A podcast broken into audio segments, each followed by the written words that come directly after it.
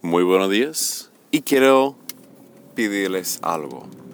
¡Arrepiéntate! Estamos hablando de lo que es el arrepentirse, que es el arrepentimiento. En específico, hablando del el arrepentimiento de obras muertas, como se ve en Hebreos 6, hablando de los fundamentos, los básicos de nuestra fe en Jesucristo. Muy bien, eso va a ser un, un tema dividido en dos partes. En primera parte vamos a examinar qué es el arrepentimiento, eh, qué significa esa palabra, tanto en hebreo como griego que significa para nosotros en el castellano, cómo se entiende, unos ejemplos de y cómo podemos realmente aplicarnos a nuestras vidas. Y ya, eso es todo. Bueno, vamos a comenzar. Yo realmente yo me creí en, yo me creé, creé en, los Estados Unidos. Y en este contexto tiene que entender que el Evangelio no es tan, ¿cómo lo explico? aplicado, tan intenso como suele ver en Latinoamérica. Uh, no sé cómo explicar lo que estoy tratando de explicar sin causar confusión, pero creo que ya fallé en eso. Pero no es que la gente lo toma a la ligera, no, no, no, no es que la gente lo toma el Evangelio a la, ligera, a, pesar de que es, es un contexto donde muchas personas, dependiendo en cuál parte esté, uh, muchas personas por, cultura son cristianos, como se ve eh, muchos católicos que son por cultura católico en Latinoamérica. No decir que ningún católico no sea creyente, solamente que hay muchos que solamente por nombre eh, tienen ciertas creencias, pero muy poca vida en pro de, de su fe. También aquí hay muchas personas que tienen creencias, pero no es que todos tienen movimiento hacia Jesús. No obstante, de vez en cuando llegaba un predicador, una persona que notaba que era una persona muy dedicada, una persona muy intensa, que cuando hablaba salía chispitas de fuego por su boca y llamaba a la gente a arrepentirse. Y yo, bueno, ¿cómo te explico? Yo era un niño muy bueno, realmente en mi juventud. Voy a confesarle una maldad que hice como niño que bueno, yo me siento horrible por eso, pero ya le cuento. Pero yo sentía de gran parte culpa cuando las personas hacían cosas malas y no fui yo. Por ejemplo, en la escuela y preguntaron, ¿quién robó las galletas? Yo no robé las galletas, pero yo sentí culpable. Es como, ay, yo los robé. Pero yo no los robé, pero yo sentía como si fuera yo. Entonces cuando llega un predicador, alguien y dice, arrepiéntate, yo sentía mal, como, ay, yo estoy mal, ¿qué me pasa? Pero yo quiero hablar precisamente qué es arrepentirse, porque muchas veces pensamos que solamente es una cosa que dejamos de ser una cosa mala. Y puede ser, en parte, pero no es la, plenitud de esa palabra. Y más específico, como se vemos en esa parte de Hebreos 6. Muy bien, pues comenzamos. En el Antiguo Testamento, que está escrito en el lenguaje hebreo, vemos que hay dos palabras que llegan a ser traducidos como arrepentimiento. No obstante, esas dos palabras también llegan a ser traducidos como otras palabras también. Eh, si usted ha tratado de aprender otro idioma, va a notar que muchas veces hay palabras que tienen varios significados dependiendo en el contexto. Por ejemplo, cuando yo estaba tratando de aprender el castellano, eh, me costó, por ejemplo, una palabra como echar, porque la palabra echar tiene muchos significados, o sea, dependiendo en cómo es utilizado. Yo puedo echar un pie, que quiere decir que voy a bailar, pero echar un baño, que voy a bañarme, o sea, echar agua en, en ahí, voy a echar la basura. Entonces es como, uh, ¿eso qué es? O sea, eso me confundía porque tiene varios significados dependiendo del contexto. Igual en cualquier otro idioma, pues no puedo decir que una palabra siempre es la misma palabra, porque lo mismo significado, mejor dicho, porque depende del contexto en que viene. No obstante, vamos a iniciar con la palabra, y discúlpame que no hablo hebreo, no sé cómo pronunciar eso, pues si ofendo a alguien le pido disculpas, pero voy a intentar mi mejor. La palabra es nacham, nakam, nacham, no sé cómo se pronuncia, pero es, eh, como está escrito, por lo menos eh, en nuestro idioma sería N-A-C-H-A-M. Y esa palabra significa respirar profundamente. Es decir, es decir, ahora, ¿por qué eso significa arrepentimiento? Bueno, vamos a ver el contexto en que se ve.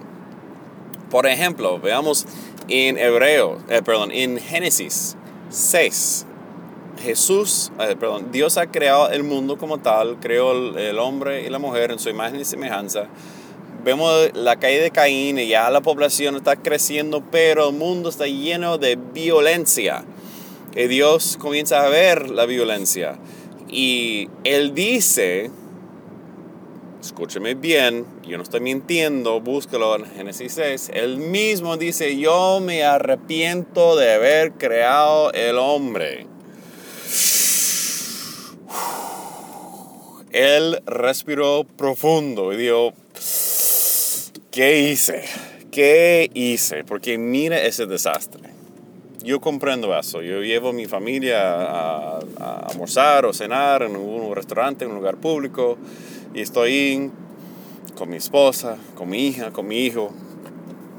Mi esposa se porta de la excelencia, mi hija se porta bien, mi hijo no es, no puedo decir lo mismo siempre. Y él está ahí corriendo, brincando de abajo de la mesa, agarrando comida de las otras mesas, tumbando su bebida. Y yo llego a punto que yo respiro profundo. Y me arrepiento de haberlo traído a comer con nosotros. Porque oh, es difícil. ¿Por qué lo hice? Dios ve su creación matándose entre ellos y respira profundo y dice, ya, borrón y cuenta nueva. Ahora bien, ustedes que conocen su palabra, van a decir, ¿qué tipo de herejía es eso? ¿Quién es Jehová? Él no es hijo de hombre para cambiar su mente ni arrepentirse. Pero, como digo en Génesis 6, él mismo dice, yo me arrepiento de haber creado al hombre. Y hay muchas veces más donde Dios dice, yo me arrepiento de X o Y. Entonces, ahora tenemos un problema o puede ser que la persona que dijo esa frase que es tan, pero tan citada, donde Dios nos dijo hombre de arrepentirse, te pregunto, ¿quién dijo eso? ¿Será que fue Jesucristo? ¿Será que fue el apóstol Pablo? ¿Será que fue un profeta del Antiguo Testamento hablando directamente de parte de Dios? ¿Será que fue alguien que realmente tiene un entendimiento profundo de parte de Dios? ¿O será que fue un brujo que no sabía lo que estaba diciendo? Yo voy a dejar eso a su propia investigación, búsquelo en números pero yo por mi parte, yo voy a confiar en lo que Dios mismo dice de sí mismo. Y yo voy a confiar en el mismo nombre de Dios, que Él es quien es. No importa lo que yo diga, no importa lo que usted diga, no, importa lo que quien quiera que diga. Dios define a sí mismo. Él es Dios y Él puede ser como Él quiere y punto. Ahora bien, yo voy a confiar en Dios en ese modo. Seguimos. Entonces, ese es el significado de, de Nacham. Puede ser también que significa un sentido de arrepentimiento como una pena, como, ay, ¿por qué hice eso? Por ejemplo, em, voy a contarles y confesarles algo que hice cuando yo estaba en quinto grado. Había una muchacha que, un estudiante en quinto grado conmigo, su nombre era Elizabeth no me caía bien, no caía bien a nadie, nadie la quería. pero yo percibía que yo le gustaba a ella y yo no quería que yo le gustaba a ella, para nada. Entonces llegó un momento que la profesora salió del salón y había varios estudiantes burlándose de ella. Eh, hasta uno como empujó su sillón. Y era un tipo de persona que a pesar de ser rechazada era muy creída. Entonces estaba hmm, yo no me pero yo vi esa oportunidad para hacerle entender claramente que yo no quería nada que ver con ella. Pues hice algo malo estaba en, la profesora no estaba en el salón, yo me puse de pie mientras que los demás se burlaban de ella, yo me puse detrás de su silla y yo pateaba la silla. Y yo no me acuerdo cuántas veces la pateaba en la silla, justo en su trasero, por la silla, pero lo hice. Y ahora que me recuerdo eso, de verdad me siento mal. O sea, me siento mal. Que, Dios mío, ¿qué hice yo? Yo hice una cosa mala. O sea, o sea mi papá siempre me enseñaba, tú puedes caer en una pelea, pero nunca pegas a una mujer. ¿Qué, qué estaba haciendo yo? Está pegando, pateando una, una chica. Dios mío, qué malo soy yo. Y yo siento, a mí siento mal por eso. Yo sé que Dios me ha perdonado. Pero bueno, o sea, es una cosa que lo veo y siento como, ah, me arrepiento de haber hecho eso. Así que es un respiro profundo. Ahora bien, años después, cuando yo estaba en la universidad, yo estaba volviendo a visitar a mis padres en, el pueblo donde yo me crié. Pasé para visitar a unos amigos y este, estaba saliendo de la iglesia donde están ellos. Y resulta que era una muchacha muy guapa, muy linda, entró y me di cuenta que era ella, estaba Elizabeth. Uy, y ahí me arrepentí más de bien. No, mentira, yo estoy más renovado de mi esposa. Pero eso fue antes de conocer a mi esposa, pero mi esposa es mucho más linda que ella. Uf, ni llegue cerca. Este, pero nada, yo, esa palabra Nacham también significa que alguien hace algo malo y se siente mal de eso. Tiene un, un respiro profundo que, ah, ¿por qué hice eso? Entonces, ahí vemos ese sentido de Nacham. Es, es, un, ah, es un lamento, es, ah, ¿por qué lo hice? ¿Por qué lo hice? Tanto puede ser controlarse, pero también como un lamento profundo. Un sentido de pena, como, ah, ¿por qué hice eso? Ahora bien, eso es una palabra de arrepentimiento. Hay más. Vamos por el segundo en hebreo. Y esa palabra se llama shub, shub, shub yo no sé cómo se pronuncia otra vez, es S-H-V. Y esa palabra significa volver.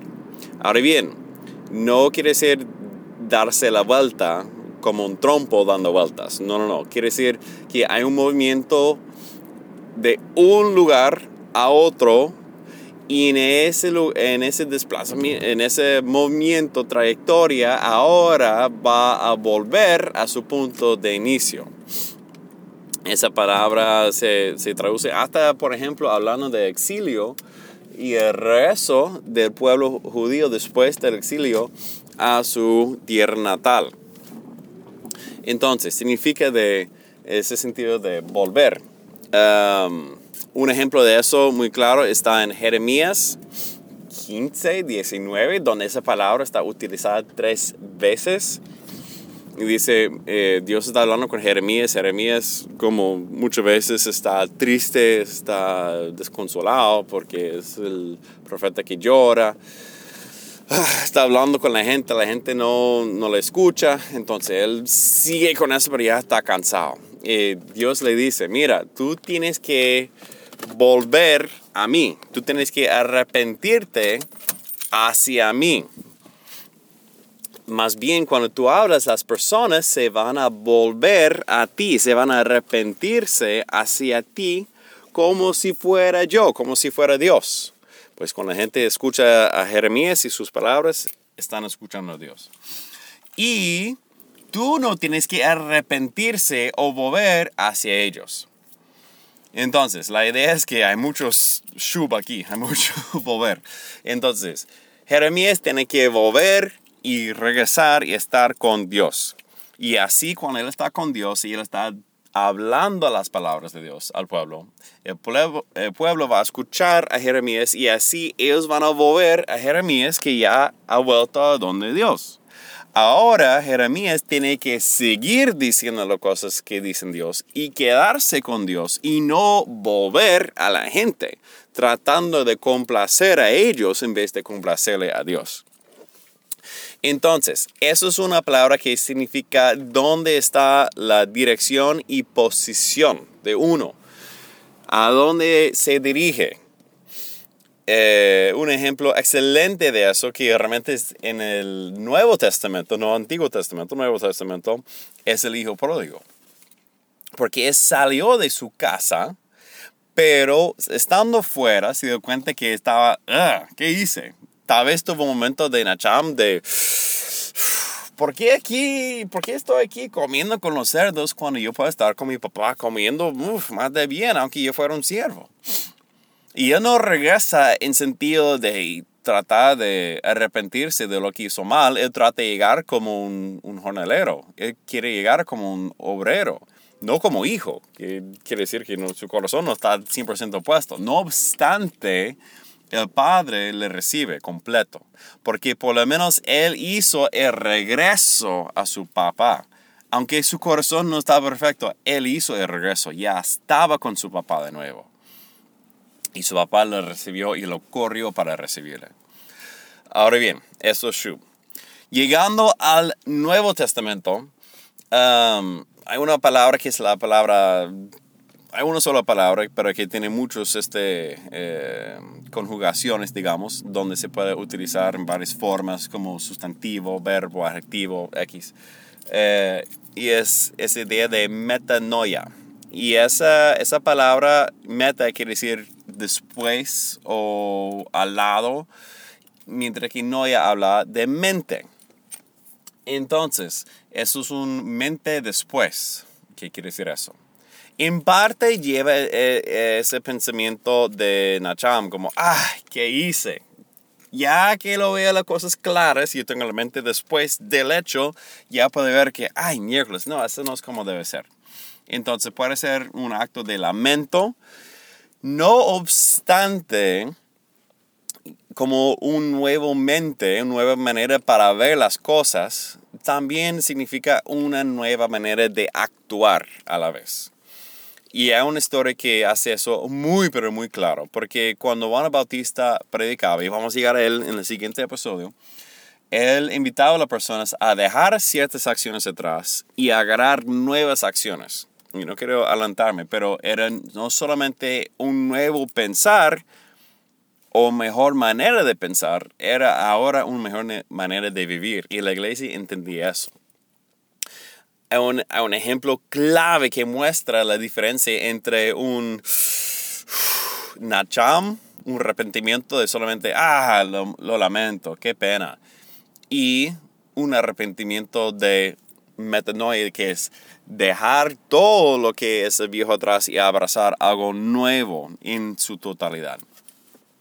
Juan Bautista fue llevado preso por Herodes. Juan Bautista decía la verdad a las personas, decía que tienen que dejar de hacer las cosas malas y comenzar a hacer las cosas buenas. Y en ese caso, el político del día no escapaba de eso, porque Herodes agarró la esposa de su hermano como mujer. Y Juan Bautista dijo que, eh, error, eso no está bien. En ese caso, eh, fue preso por Herodes y Herodes siempre lo escuchaba lo llevaba frente al trono, cuénteme cómo están las cosas. Y Juan Bautista lo predicaba. Sabemos que Herodes escuchaba. Hmm. ¿Será que Juan Bautista le está llevando a un arrepentimiento seguro? Pero no sabemos si él realmente arrepentió. Vamos adelante a la historia. Llega un momento que tú sabes que la hija de su esposa está bailando, le agrada al rey y dice, yo voy a darle lo que quiere.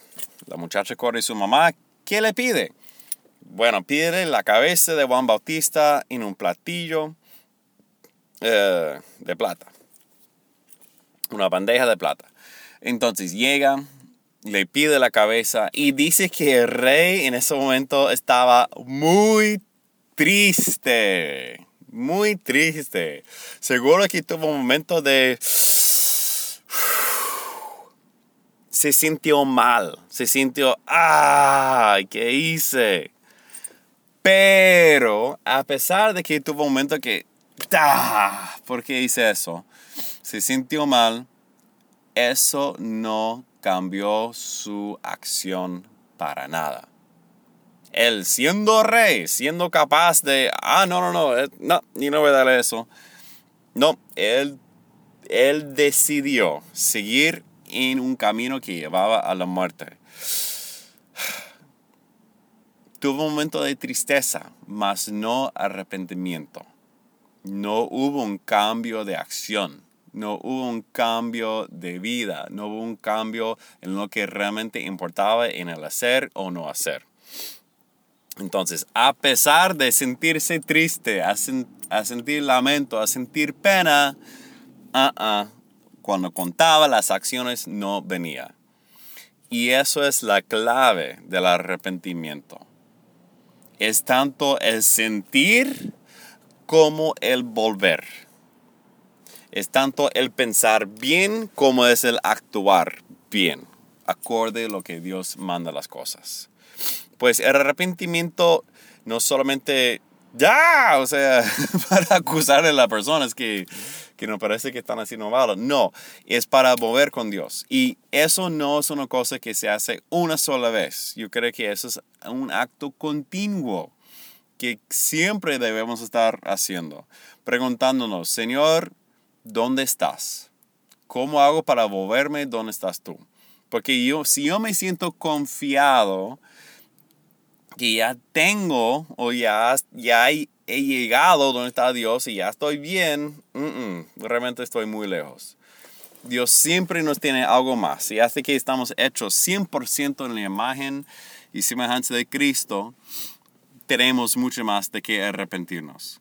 Entonces, que Dios nos dé una nueva mente, un sentido de pena por las cosas malas que hemos hecho, en las cosas que no hemos hecho bien, que hemos fallado de hacer, lo que hayamos dicho o no hayamos dicho, y que podamos llegar a tomar las acciones que realmente están más de acuerdo con el reino de Dios. Bien. Bueno, espero que haya sido de bendición. En el siguiente episodio vamos a ver qué significa arrepentirse de obras muertas. Y eso es muy, pero muy, pero muy fundamental. Muy bien. Que Dios los bendiga grandemente. Que se arrepiéntete. Arrepiéntete. Es bueno. Es bueno mover y estar, tomar un momento. Respira profundo. Analiza su vida. Pide que el Espíritu Santo te revisa de pie a cabeza, indica, mira, en dónde tiene que mover, dónde estás tú, qué tengo que cambiar de mi comportamiento y qué tengo que buscar más de su reino y amar a mi prójimo. Que Dios lo bendiga grandemente, que siga buscando su reino sobre todas las cosas y nos vemos próximo.